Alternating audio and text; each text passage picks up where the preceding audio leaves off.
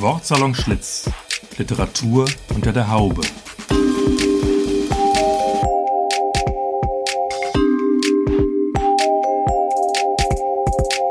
Ein Podcast über Literatur, Buch, Stadt und Szene aus dem ehemaligen Frisiersalon Schlitz in Frankfurt.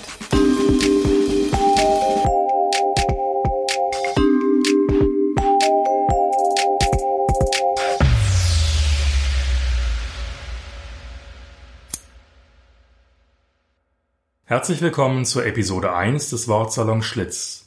Literatur unter der Haube mit der Külstronk und Silke Hartmann. In dieser ersten Episode möchten wir uns und den Podcast vorstellen. Wir sprechen über ungewöhnliche Orte, unsere Beziehung zu Büchern und stellen euch am Ende besondere Bücher aus unseren ganz persönlichen Bücherschränken vor. Wortsalon Schlitz ist das ungewöhnliche Experiment eines Podcasts mit Ort, Konkrete Heimat hierfür ist der ehemalige Frisiersalon Schlitz in Frankfurt-Rödelheim. Zwischen Trockenhauben und Haarspray möchten wir grundlegenden Fragen der Literatur, des Wortes, des Buchs, des Standorts Frankfurt nachgehen und der Literatur unter die Haube schauen. Und damit ihr wisst, wer wir sind, stellen wir uns an dieser Stelle einfach mal kurz vor. Dirk, vielleicht fängst du einfach mal an. Wer bist du? Ja, ich bin freier Autor, Klangkünstler, und Kulturveranstalter in Frankfurt, arbeite aber auch als Übersetzer, als äh, Dozent, als ähm, Moderator, ja, für alle möglichen freien Jobs, für die man mich eben auch anfragt natürlich. Manche kennen mich vielleicht vom Poetry Slam oder vom Song Slam in Frankfurt, die ich jahrelang veranstaltet habe und auch mitgegründet habe. Und ähm, ebenso vom Radio X vielleicht, äh, wo ich seit 1997, also seit dem Sendestart eigentlich auch eine Kultursendung hatte. Als Autor ist meine Heimat eigentlich die Bühne. Ich bin gar nicht so spezifisch der Buchautor, obwohl ich mittlerweile auch ein paar kleine Bücher gemacht habe und aktuell auch gerade wieder etwas von mir erscheint. Aber die Bühne und die Bühnenperformance, die Sprachperformance, Stimmperformance sind eigentlich so meine ähm, großen Themen. Als Veranstalter interessieren mich auch überwiegend Projekte, die nicht nur reine Lesungen sind, äh, sondern äh, in denen verschiedene Elemente zusammenkommen. Lesung, Musik, äh, Spoken Word ist ein, ein besonderes Thema für mich, also in dem Texte präsentiert werden, die für die Bühne geschrieben wurden. Ja, Silke, dann erzähl uns doch mal was von dir. Ich bin freie Kulturmanagerin, Dozentin und äh, Veranstalterin unterschiedlichster äh, Formate und Reihen. Und ich habe auch ähm, eine eigene Veranstaltungsreihe Text und Beat. Text und Beat äh, ist ja eine Reihe, die, glaube ich, schon etwas länger läuft. Auch vielleicht erzählst du noch mal ein bisschen was äh, dazu. Was ist da so die Idee äh, hinter dieser Veranstaltungsreihe? Text und Beat habe ich mit einer Reihe von Leuten 2011 gegründet und ähm, es geht äh, hier auch bei uns im Podcast ja immer viel um Orte äh, und auch das war ein äh, Schwerpunkt unserer Gründung. Wir haben uns überlegt, an welchen Orten können wir Literatur jenseits eingeschliffener Formate präsentieren. Also wir haben tatsächlich angefangen mit Literatur und haben uns dann überlegt, wir gehen in einen Club. Wir sind damals ins Orange Peel gegangen. Es stand mal so schön in der FAZ, Text und Beat ist die Reihe, wo man nach der Lesung tanzen kann. Ja, das Orange Peel haben wir dann irgendwann verlassen und jetzt äh, meandern wir so durch die Stadt und suchen uns immer Räume, die zu unseren jeweiligen Themen passen. Wir haben uns ja auch einen Raum gesucht, der äh, zu uns irgendwie passt und wir sitzen jetzt hier im Salon Schlitz in Frankfurt-Rödelheim, einen alteingesessenen Frisiersalon, der aber nicht mehr in Betrieb ist, weil die Besitzerin äh, vor einiger Zeit gestorben ist. Und äh, wir haben aber die Chance, diesen Raum jetzt hier zumindest äh, vorübergehend zu nutzen. Wir sitzen hier tatsächlich zwischen äh, Trockenhauben, so, so richtig schöne alte Trockenhauben, die von der Decke hängen. Hier in der Mitte steht ein Waschbecken, stehen natürlich allerlei Utensilien rum, mit denen ein Friseur oder eine Friseurin so hantiert. Da hinten steht eine große Plexiglas-Schachtel voller Lockenwickler. Haarspray aller Sorten, Haargels und natürlich äh, nicht zu vergessen die wunderschöne 70er oder vielleicht früh 80er Jahre Holzverkleidung, die es hier noch gibt. Und ähm, das ist äh, im Prinzip eine Art Zeitkapsel, könnte man sagen, in der wir uns hier im Moment noch befinden. Wahrscheinlich wird es auch nicht ewig so aussehen. Und äh, wir haben das Glück, dass der jetzige Hausbesitzer äh, Bernd Meyer uns noch ein bisschen was über diesen Salon Schlitz erzählen kann.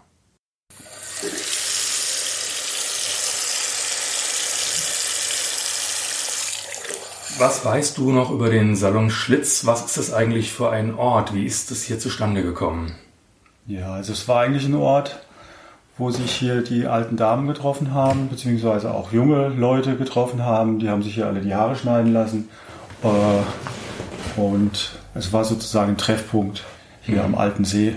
Das Haus in der Mitte von der Straße. Also das, was man so im klassischen Frisiersalon hat, eben als Begegnungsort auch, genau. ja, so ein bisschen Nachbarschaftsort, mhm. ja. Äh, und weißt du, wie, wie lange es diesen Frisiersalon gab? Ja, seit 1975 hat die Frau Schlitz das übernommen äh, von einem anderen Friseur.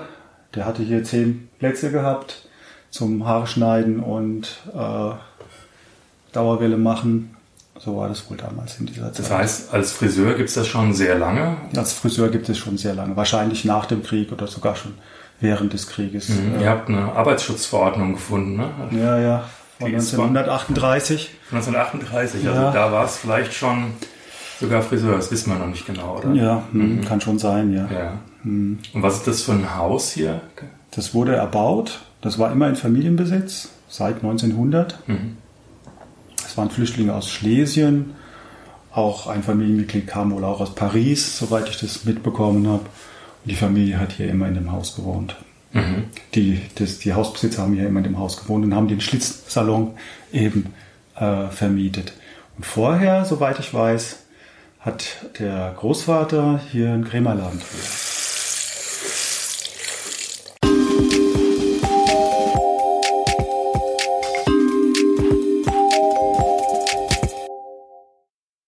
An diesem besonderen Ort fragen wir uns, braucht Literatur heutzutage echte Orte und braucht Literatur heute noch das gedruckte Buch?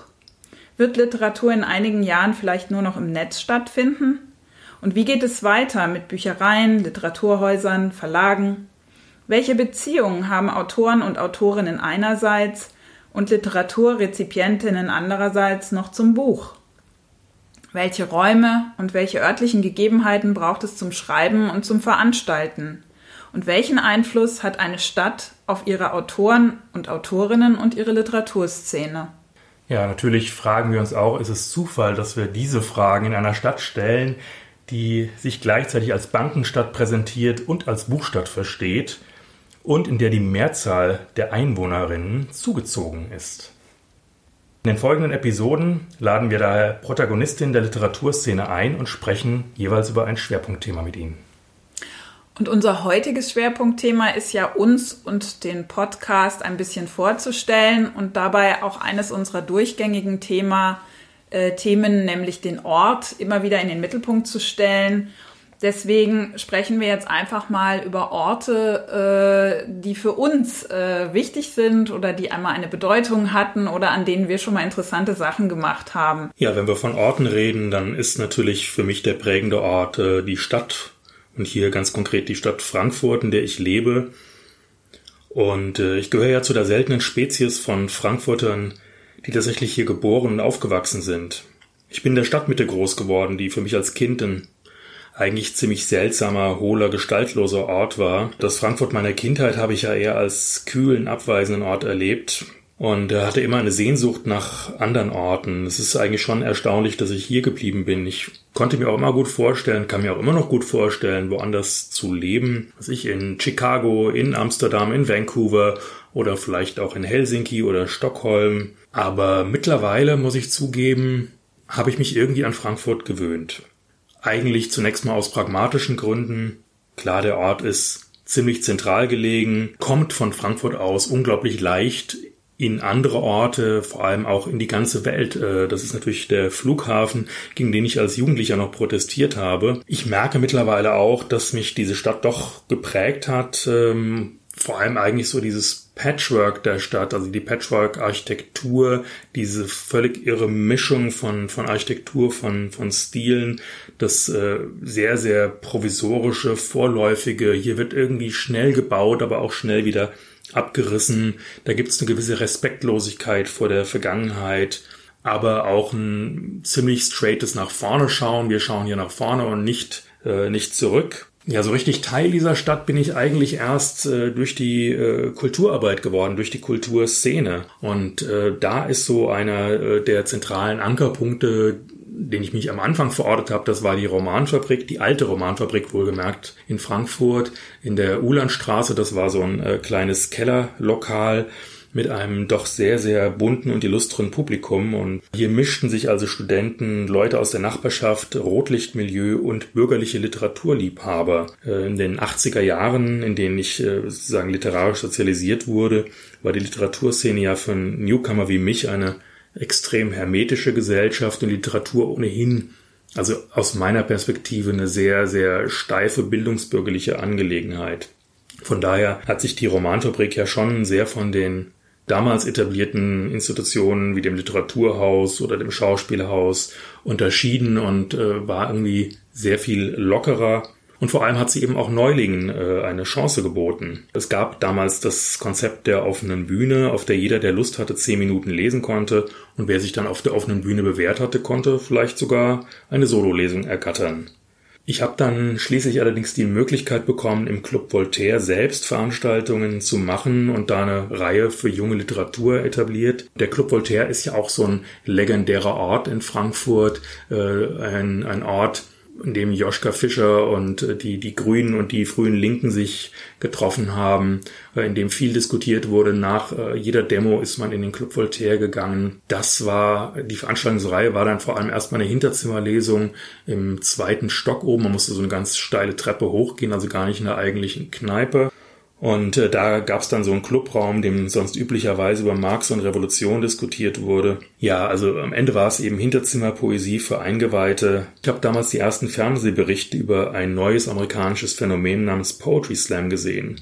Und da hat mich sofort diese raue, offene Atmosphäre, der niederschwellige Zugang fürs Publikum und die Interaktion mit dem Publikum und äh, die Möglichkeit der offenen Teilnahme für alle gereizt. Natürlich zum Preis, dass man die eigenen Texte vom Publikum bewerten lassen muss. Ich habe also den Club Voltaire überzeugt, dass wir die Veranstaltung raus aus dem Hinterzimmer holen und in die Kneipe reinbringen, also in den Hauptraum der Kneipe.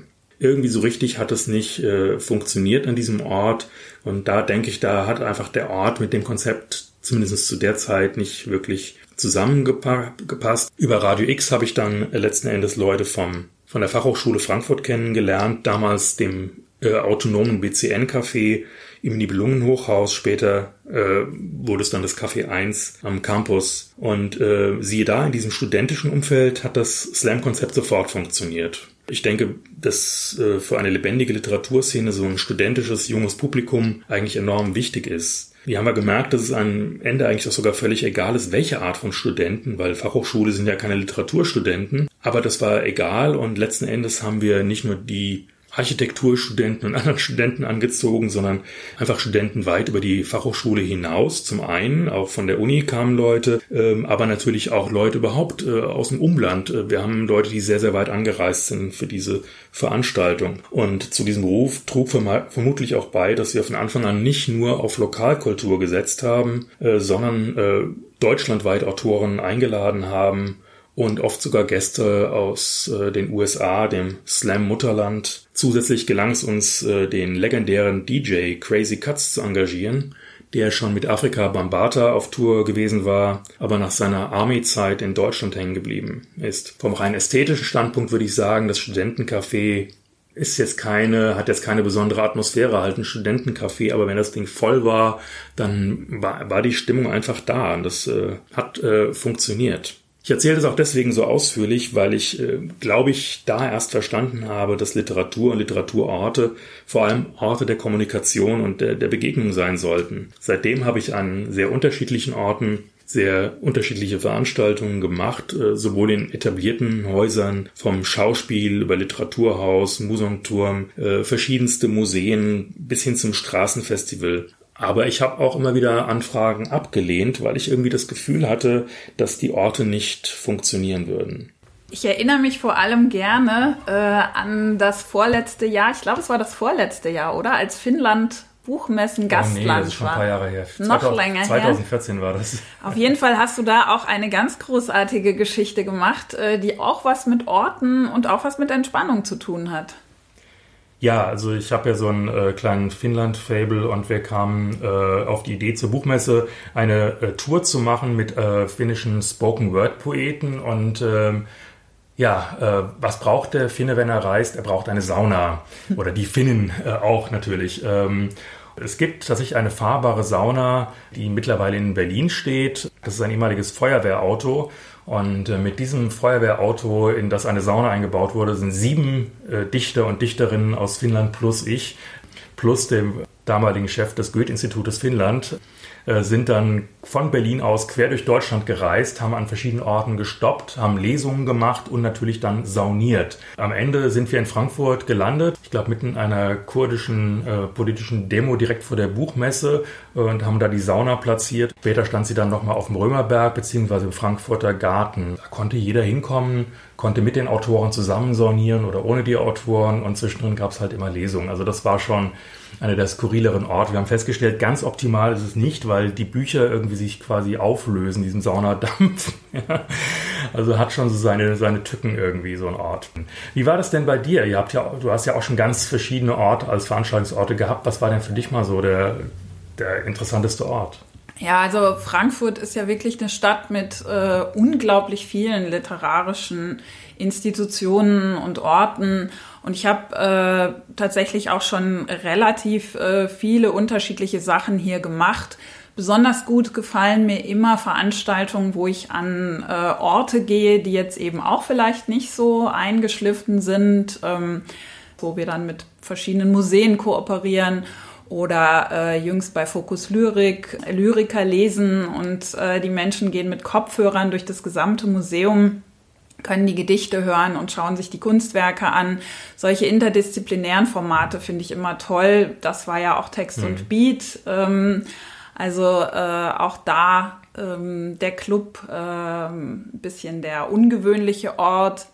Aber äh, ich bin auch eine große Spaziergängerin und äh, eine große, äh, ein großer Fan des öffentlichen Raums. Dort Literatur zu inszenieren ist ja keine ganz einfache Sache. Aber tatsächlich hatte ich auch das Vergnügen, als ich noch im Literaturhaus gearbeitet habe, das ist schon viele Jahre her, 2005 war das. Da haben wir anlässlich des Umzugs äh, des Literaturhauses vom Westend an die schöne Aussicht einen Freiluftroman gehängt. War ein über drei Kilometer langes Romanband, was wir Tage und Nächte lang tatsächlich ähm, runter die Bockenheimer Landstraße, über den Opernplatz, durch die Grünanlagen dann runter an den Main und dort dann bis an die schöne Aussicht äh, gehängt haben zwischen Bäumen, Laternenmasten und extra dafür aufgestellten Straßenschildständern. Da gibt's äh, wirklich sehr viel rundrum zu erzählen, mhm. Angefangen vom Antrag, den wir bei sechs verschiedenen Ämtern stellen mussten, äh, über unseren ersten Tiefschlag. Ähm, da hatten wir die ganze äh, erste Nacht hatten wir das aufgehängt bis morgens um vier, waren bis zum Opernplatz gekommen. Dort haben wir eine Flasche Sekt aufgemacht, uns total gefreut und sind dann müde ins Bett gefallen. Und dann fing es an zu regnen. Hm. Und der Regen hat äh, alle Buchstaben vom Band gewaschen. Das war unglaublich, weil wir hatten das vorher in der Badewanne ausprobiert und da war alles stabil. Und die Druckerei sagte dann, dass es an, an irgendeiner Säure äh, gelegen haben muss, die im Regen ist und eben die nicht im aufbereiteten Trinkwasser zu finden ist. Und dann hat die Druckerei auf eigene Kosten das Band neu gedruckt und nochmal bis zu der Stelle gehängt, bis zu der wir gekommen waren. Dann konnten wir nochmal anschließen. Und als wir dann am Literaturhaus ankamen, haben wir festgestellt, dass der Roman zu lang ist. Und dann mussten wir den noch zweimal oder dreimal ums Haus wickeln oder um die Bäume dort. Ähm, damit man ihn dann zu Ende lesen konnte. Aber es sind tatsächlich viele Leute die gesamte Strecke entlang spaziert oder mit dem Fahrrad gefahren und haben diesen Roman gelesen. Und äh, wir haben dafür auch zahlreiche Preise gewonnen, nicht nur hier in Deutschland, sondern auch in Cannes und New York. Ähm, und es hat jedenfalls sehr großen Spaß gemacht. Kommen wir vom Ort zum Buch. Zum Buch als konkretes Objekt, als Gebrauchsgegenstand, als Speichermedium und vielleicht auch als Kultobjekt. Trotz aller Digitalisierung und Virtualisierung lebt das Buch fröhlich weiter. Als Künstlerbuch, als Ratgeber, als Schmöker, als Page-Turner, als Klolektüre, als Objekt der Begierde, als Tauschobjekt, als Geschenk oder auch als Dekoration. Wie kaum ein anderes Objekt symbolisieren Bücher bis heute die Idee von Wissen, von Kultur und Kultiviertheit. Sogar der Ghetto-Rapper Sido rappt neuestens über das Buch, das in der Bücherei der Rap-Geschichte stehe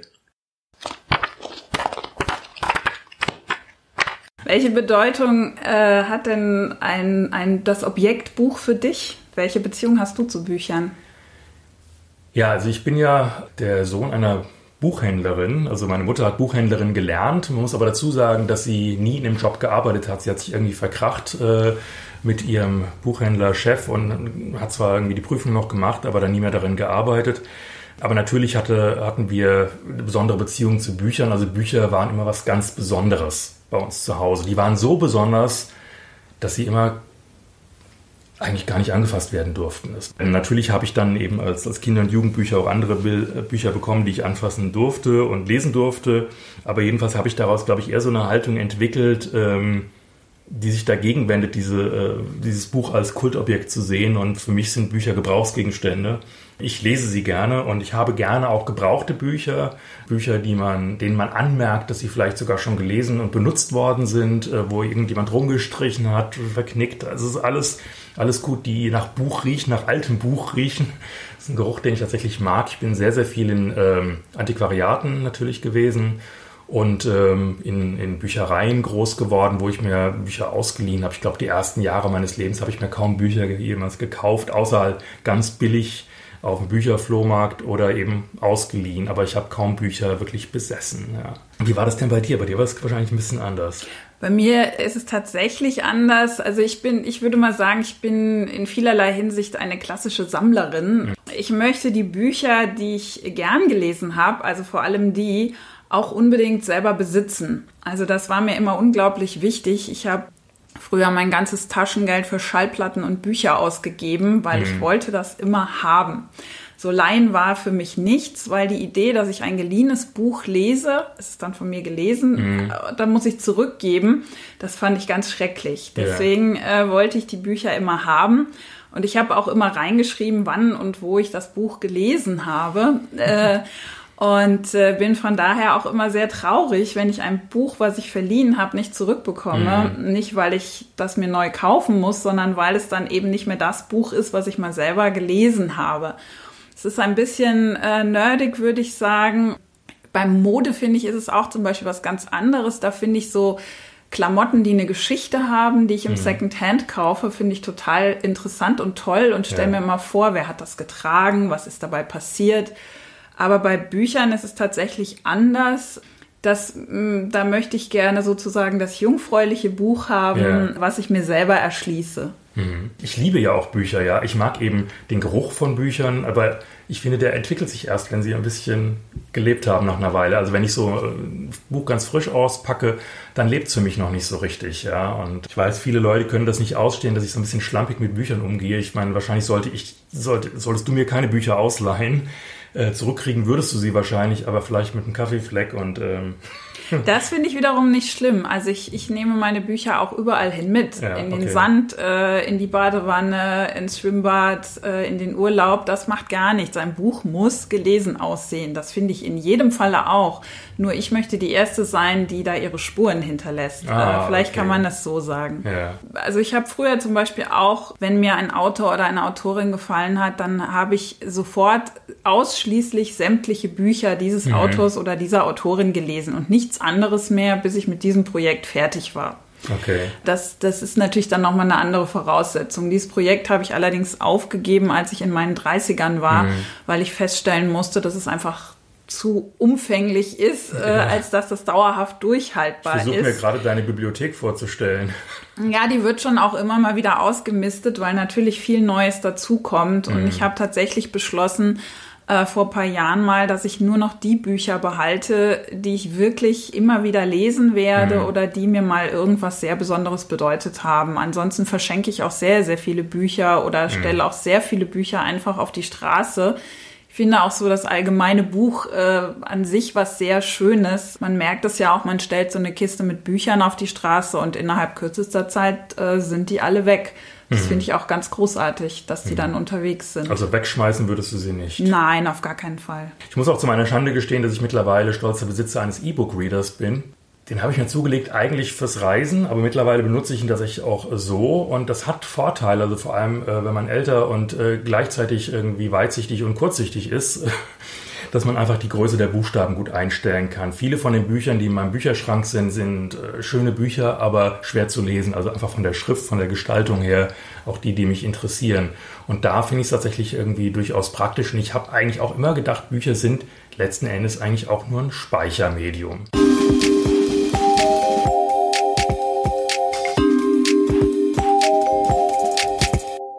Ja, so wie wir eine Episodenliste für unseren Podcast haben, so haben wir auch eine kleine Episodenliste Bücher aus dem Bücherschrank, die jeweils von uns äh, und unseren Gästen aus den persönlichen Bücherschränken gezogen werden zu einem jeweils bestimmten Thema. Und das heutige Thema ist äh, eben Literatur und ihre Orte. Mhm. Ähm, welches Buch hast du mitgebracht? Das ist Edgar Hilsenrath, der Nazi und der Friseur. Ich dachte, das passt einfach hervorragend in diesen in diesen Ort. Das ist ein Buch äh, des jüdischen Autors Edgar Hilsenrath. Äh, er hat den Holocaust überlebt, äh, ist, äh, glaube ich, in Leipzig geboren, Halle aufgewachsen, musste dann fliehen, wurde verhaftet, musste wieder fliehen. Nach dem Krieg ist er nach Palästina ausgewandert, hat es da aber auch nicht lange ausgehalten, ist zurück nach Frankreich, ist von da aus in die USA und dann erst Mitte der 70er Jahre nach Deutschland gekommen. Er hat äh, Ende der 60er Jahre dieses Buch geschrieben, Der Nazi und der Friseur. Das ist eine, ja, wie soll man sagen, eine völlig irre, groteske, ein Schelmenroman, könnte man sagen. Äh, die Geschichte eines äh, zumindest ehemaligen Nazis und Massenmörders, äh, KZ-Aufsehers und Friseurs, der aber eigentlich mit einem jüdischen Freund aufgewachsen ist, der wiederum der Sohn eines berühmten jüdischen Friseurs war. Die gesamte Familie des jüdischen Friseurs wird aber im Laufe des Romans äh, umgebracht. Und der Nazi-Friseur, der zum Schluss eben als Aufseher in einem KZ gearbeitet hatte, muss überlegen, wie er jetzt überlebt. Und er hat die Idee, dass er die Identität seines toten jüdischen Freundes, äh, Friseurfreundes annimmt und sich als Jude ausgibt. Äh, wird dann erstmal äh, Schwarzhändler in Berlin, äh, steigt er irgendwie auf und äh, emigriert dann nach Palästina, äh, wird Freiheitskämpfer, noch zur Befreiung, äh, also noch mit dem Kampf gegen die Engl Engländer damals, ähm, heiratet sich in eine jüdische Familie ein, kriegt das Herz eines Rabbis eingepflanzt, als er einen Herzinfarkt hatte und wird quasi jüdischer als alle Juden. Und also es ist eine, eine wahnsinnige Groteske und äh, man muss aber auch sagen, es ist nicht nur einfach irgendwie ein groteskes Buch, sondern es ist auch ein sehr, sehr sprachmächtiges Buch. Also unglaublich starke Sprachbilder da drin. Die Perspektive ist natürlich ungewöhnlich aus der Täterperspektive. Es ist ähm, gerade zu der damaligen Zeit, äh, also Ende 1960, Anfang der 70er ist es ja zum ersten Mal rausgekommen. War das ein sehr, sehr umstrittenes Buch, beziehungsweise es ist zuerst in den USA rausgekommen, weil in Deutschland es keiner drucken wollte. Die haben gesagt, Holocaust und Satire, das geht gar nicht. Ja. Dann ist es in den USA rausgekommen, war ein Riesenerfolg, ist in allen möglichen anderen Ländern erschienen und es hat dann, glaube ich, sieben Jahre gebraucht, bis sich ein kleiner deutscher Verlag bereit erklärt hat, äh, es zu drucken. Ich glaube, 77 oder 78 ist es dann in Deutschland herausgekommen. Ich habe das als Jugendlicher, ich vermute, in der Schule gelesen. Ich bin mir nicht ganz sicher. Wir hatten damals eine Deutschlehrerin, die war relativ progressiv. Kann sein, dass sie das angeschleppt hat. Kann aber auch sein, dass ich es selbst entdeckt habe. Das weiß ich heute nicht mehr. Ich habe das jetzt einfach nochmal neu gelesen und ich muss sagen, für mich hat es den Test der Zeit bestanden. Also für mich ist das immer noch gut lesbar. Also heute vielleicht sogar nicht mehr ganz so provokant, wie es damals war. Also heute gibt es einige Satiren. Wir hatten äh, äh, Er ist wieder da, ne? äh, Hitler-Satire. Das gab es alles. Aber äh, ich finde, von der Qualität ist das äh, hier nochmal was ganz Besonderes. Und ich finde Edgar Hilsenrath ganz offensichtlich ein sehr unterschätzter Autor. Und warum ich das Buch ausgewählt habe, ich denke, diese ganze Geschichte, die, die die ist nicht so sehr ortsbezogen in dem Sinne, aber es geht halt um diese zwei Friseure, den jüdischen Friseur und den äh, und seinen Freund, der sich dann später für den jüdischen Friseur ausgibt. Und natürlich fängt die Geschichte auch in einem Frisiersalon an. Da werden diverse Haarwässer entwickelt und alles Mögliche. Und ich denke, es geht einfach auch um diesen Kontrast, ähm, dass da einer, dass da jemand ja, künstlerische Hände hat, ne? Und ganz zartfühlend irgendwie äh, die Haare schneiden kann, mit den gleichen Händen äh, völlig emotionslos Menschen umbringt. Hat mich sehr, sehr beeindruckt und hat mich jetzt nochmal beeindruckt, als ich es jetzt nochmal gelesen habe. Und äh, gerade auch deswegen, weil ich mir vorgestellt habe, wir sitzen hier im Salon Schlitz in Rödelheim, am Frisiersalon. Das heißt, diese Geschichte hätte hier spielen können. Das stelle ich mir gerade vor. Das bleibt also in deinem Bücherschrank. Ja, du hast auch was mitgebracht zum Thema Ort und Buch, ne? Genau, ich habe auch was mitgebracht zum Thema Ort und Literatur. Das ist jetzt ein bisschen ein harter Cut, äh, weil es weg von den Frisiersalons. Äh, weg von den Frisiersalons, im Grunde weg aus Frankfurt, weg aus Deutschland und auch weg aus unserer Zeit. Ich habe ein Sachbuch mitgebracht, was aber, wie ich finde, sehr schön Ort und Orte der Literatur äh, in den Fokus nimmt. Und zwar ist das das Buch Paris war eine Frau von Andrea Weiß. Dieses Buch ist sozusagen ein Gruppenporträt von Künstlerinnen in Paris der 20er Jahre, die als die Frauen von der Left Bank äh, in die Geschichte eingegangen sind. Damals haben sich äh, in Paris der 20er Jahre sehr viele Künstlerinnen zusammengefunden, zum Beispiel die amerikanische Schriftstellerin Juna Barnes, äh, dann war da Gertrude Stein, die wöchentlich in ihren Salon eingeladen hat mit ihrer Partnerin und äh, Verlegerin Alice B. Toklas, die Journalistin Janet Flanner, dann die Verlegerin Breyer Colette, die ihr ja alle kennen, die amerikanische Schriftstellerin und auch eine legendäre Salongastgeberin Natalie Barney und äh, auch zwei Buchhändlerinnen, nämlich Adrienne Monnier und Sylvia Beach. Und diese beiden Frauen haben sehr bekannte Buchhandlungen gegründet. Adrienne Monnier hat den führenden Buchladen für avantgardistische französische Literatur La Maison des Amis des Livres eröffnet und Sylvia Beach wiederum hat 1919 in Paris die wirklich sagenumwobene Buchhandlung Shakespeare and Company mhm. gegründet. Das war die erste amerikanische Leihbücherei und Buchhandlung in Paris und sie war Treffpunkt vieler bekannter und vor allem auch noch unbekannter Schriftsteller wie Juna Barnes, Ernest Hemingways, Scott Fitzgerald, Ezra Pound, alle möglichen anderen. Vor allem ist Sylvia Beach äh, die erste Verlegerin des Ulysses von James Joyce. Nachdem kein etablierter Verlag diesen Roman anrühren wollte in Gänze, hat sie dieses äh, Unterfangen gestartet. Und äh, das heißt, dieses Buch konnte eigentlich nur deshalb als Buch auch erscheinen, weil die französischen Drucker in Dijon kein Englisch verstanden haben und es deswegen auch nicht zensieren konnten. Hm. Ja, leider endet die Geschichte von Shakespeare and Company 1941. Sylvia Beach weigert sich, einem deutschen Offizier ihre persönliche Ausgabe von Finnegans Wake zu verkaufen. Und daraufhin droht er ihr wiederzukommen und alle Bücher zu beschlagnahmen. Sie hat dann zusammen mit äh, Adrienne Monnier alle Bücher, Briefe und Bilder, das gesamte Inventar in eine leerstehende Wohnung geräumt und den Namen der Buchhandlung an der Hauswand übermalt und dann ist äh, damit Shakespeare and äh, Company verschwunden. Die Nazis sind tatsächlich wiedergekommen und haben Sylvia Beach verhaftet. Die Restbestände von Shakespeare and Company haben sie aber nicht gefunden und die haben tatsächlich als äh, verborgener Schatz bis zur Befreiung von Paris überlebt. Das, das wusste ich auch nicht. Ja. ja, also der ursprüngliche Shakespeare and Company wurde auch leider nie wieder eröffnet. Nach Sylvia Beachs Tod hat der US-Amerikaner George Whitman seine äh, in Paris gegründete Buchhandlung Le Mistral äh, zu ihren Ehren in Shakespeare and Company umgewandelt. Auch das wurde dann wiederum ein wichtiger Treffpunkt ähm, in den 60er Jahren der Beat Generation. Mhm. Also ähm, ja, und diese Geschichte nahm quasi in Paris ihren Ursprung. Und in diesem Buch ist halt äh, vorne ein wunderbares Glossar drin von all den Frauen, die, die darin vorkommen und von all den Geschichten. Also das ist jetzt nur eine Geschichte der Buchladen von Sylvia Beach. Ich habe noch ein zweites Buch mitgebracht, was sich an dieses Buch quasi anspinnt, aber dies nur noch als kleiner Leckerbissen, weil ich es auch so eine schöne Geschichte finde. Das ist von Juna Barnes, die eben mhm. auch in diesem Zirkel war. Und Juna Barnes hat äh, 1928 unter Pseudonym das Buch Ladies Almanach geschrieben und äh, ihr Pseudonym war damals Lady of Fashion Und äh, sie hat es äh, auch nur privat verkauft. Es dauerte aber nicht lang und da wurde das Buch zum, zum Stadtgespräch von Paris, weil in diesem Buch sozusagen die ganzen Frauen, die im lesbischen Salon von Natalie Barney verkehrt haben, unter Pseudonym oder eben verschlüsselt vorkamen. Mhm. Und ähm, erst sehr viel später hat sie dieses Buch dann unter ihrem Namen veröffentlicht. Und erst in den 80er Jahren ist es äh, auf Deutsch erschienen. Und es ist aber auch eine ganz herrliche Lektüre. Also das zum Beispiel im Doppelpack. Ganz wunderbar. Mhm. Das waren jetzt mal ein paar Ideen zu Büchern und Orten.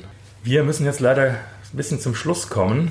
Wie geht's denn weiter? Was ist denn unsere nächste Episode? Unsere nächste Episode heißt am Anfang war die Bücherei. Und da geht es äh, ein wenig um Büchereien und vor allem öffentliche Büchereien als magische Orte, als Kommunikationsorte, aber auch als Archive und, und Arbeitsorte. Und da haben wir zum ersten Mal auch einen Live-Gast. Da sprechen wir mit Frau Dr. Sabine Humilius, der Leiterin der Stadtbücherei Frankfurt am Main. Und die kann man dann hören ab dem 20. Juli 2020 auf Podigy, unserem Podcast-Hoster. Neue Episoden gibt es ohnehin. Erstmal alle drei Wochen ist ein komischer Rhythmus, aber am besten ist es natürlich, ihr schaut auf unserem Podigy-Blog äh, Wortsalon Schlitz. Da findet ihr diese Episoden, aber natürlich auch auf Apple, Apple Podcasts, Spotify und auf weiteren Podcast-Plattformen. Auf unserer Facebook-Seite Wortsalon Schlitz könnt ihr uns Likes und Kommentare hinterlassen und auch da gibt es dann Hintergründe und Bilder.